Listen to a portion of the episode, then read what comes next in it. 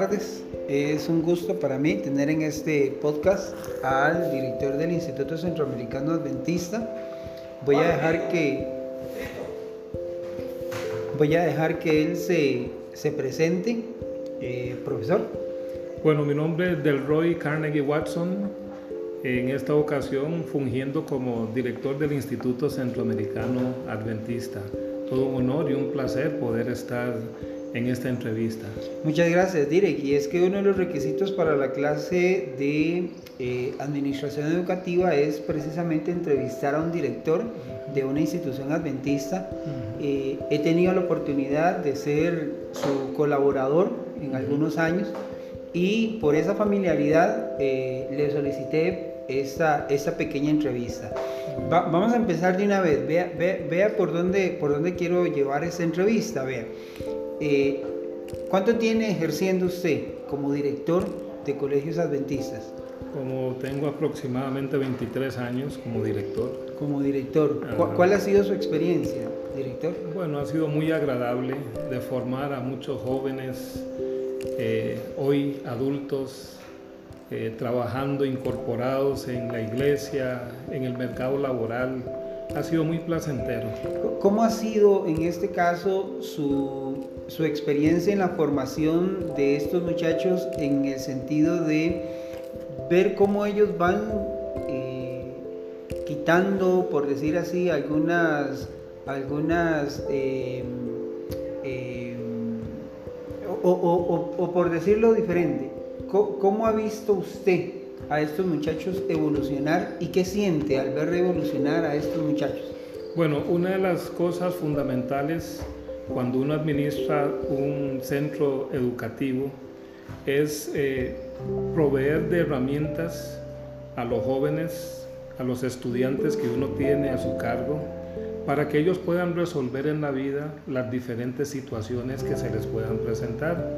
Cuando uno logra ver ese proceso, porque hay muchos que inician y uno no los logra ver concluidos, pero cuando uno logra ver el, el inicio y, no solo el inicio, durante y el después, realmente es gratificante.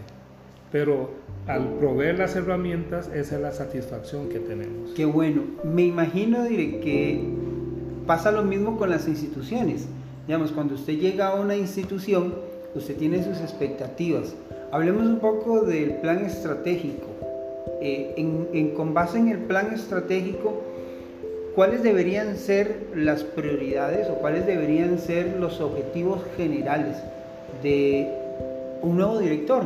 Por decirlo así, en este caso, digamos que dentro de unos años me toque a mí empezar a, a fungir como director, ¿cuál debería ser mis objetivos generales para poder implementarlos en esa nueva institución? Bueno, en primer lugar, pues cuando hablamos de, de, plan, un plan de desarrollo, un plan estratégico, eh, pues los tenemos en diferentes áreas, ¿verdad? Por ejemplo, en el área de infraestructura, el plan de desarrollo pues es ver una institución, un, edificio apto que reúna las condiciones para albergar a los estudiantes.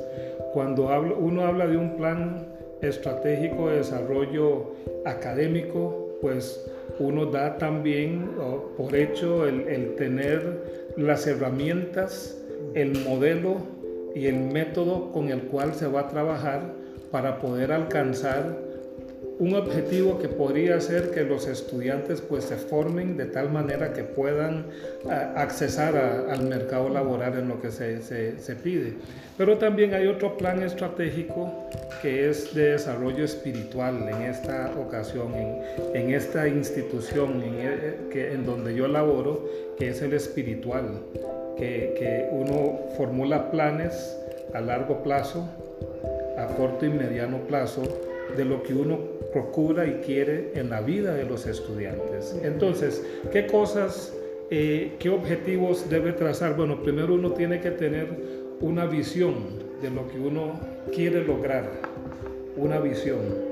Y cuando usted tiene esa visión, pues usted también trabaja con una misión. Ok, la visión, lo que usted espera a largo plazo alcanzar, es lo que te va a crear los objetivos generales que usted quiere en su plan estratégico, ya sea espiritual, eh, eh, físico o académico. Entonces es muy importante manejar eh, esa conceptualización. ¿Qué, qué, papel aporta el dinero en, el plan estratégico? Ya de cualquiera de los, de los tres que me mencionó. ¿Qué, ¿Qué, papel juega el dinero en, ese, en esa parte? Bueno, todo plan, todo plan que uno va a formular tiene que llevar un presupuesto. Porque si yo digo, bueno, yo quiero cruzar el río y no tengo un puente y voy a hacer un puente, pues tengo que proveerme de los recursos necesarios para adquirir los materiales para hacer el puente para cruzar al otro lado del río. Entonces es muy importante que todo plan tenga un, rublo para alcanzar los diferentes objetivos que uno pueda presentarse, presentar en lo que uno quiere alcanzar. ¿E-, ¿Ese presupuesto lo genera usted solo?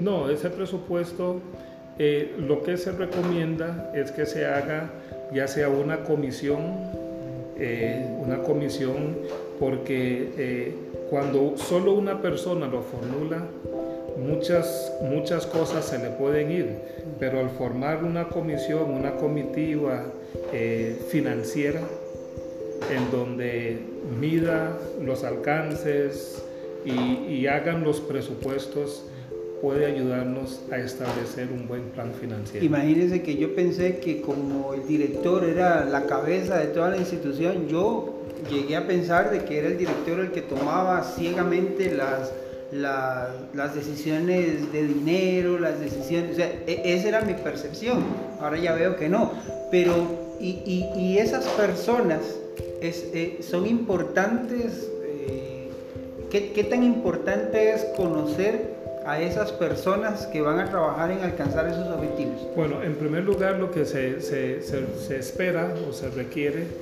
que las personas que puedan llegar a constituir esta comisión sean personas que realmente estén involucradas en las diferentes áreas que se pretende alcanzar o que requieran de ese sostén económico para hacerlo lo más real y efectivo posible.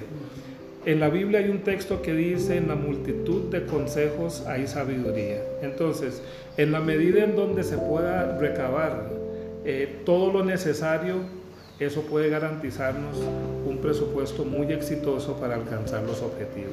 No, quiero ponerlo en un predicamento ya que conozco la filosofía de la de, de que los objetivos y digamos en este caso los planes estratégicos y, presupuestos deben ir todos de manera integral a cumplir el objetivo.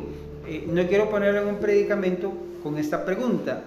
¿Cuál cree usted que es el que, es el que más debería darse énfasis en, eh, una institución adventista. Eh, como le digo, sé que por filosofía debe haber algo integral, ¿verdad? Pero en su experiencia, ¿cómo, cómo, cómo podría usted, si le pusieran a escoger eso, ¿qué, qué, cree usted, que cuál de ellos debería tener más eh, énfasis? Sí, bueno, eh, yo toqué eh, tres aspectos muy importantes en, el plan, en, el, plan estratégico, pero es un solo plan, un plan estratégico de desarrollo institucional. Ese plan estratégico de desarrollo institucional pues tiene que tener en sí el plan estratégico de desarrollo espiritual, el físico y el académico. Entonces, cuando estos tres los tenemos, tenemos un verdadero plan estratégico de desarrollo institucional. me, queda, me queda muy, muy claro.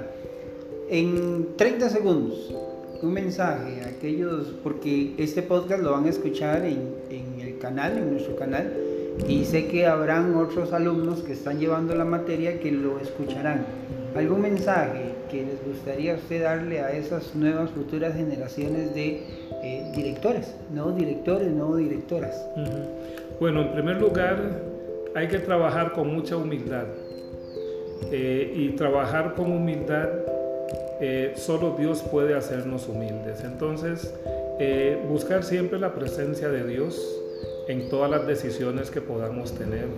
Muchas veces eh, no, se, trata de cuánto puedas saber, cuánta información puedas manejar, sino a quién conoces. El conocimiento de Dios es fundamental, máxime en estos días en donde se requiere mucha sabiduría para poder tomar buenas decisiones. Y cuando uno quiere sabiduría, hay que pedirle a Dios, quien es el que, se el que nos lo da. Ese sería mi consejo. Muchísimas gracias. Entonces, Dirk, gracias por su tiempo y espero que estos 10 minutos de entrevista pueda ser enriquecedor para las generaciones futuras de nuevos directores y nuevas directoras que se están formando en esta, en esta universidad. Muchas gracias. Muchas gracias.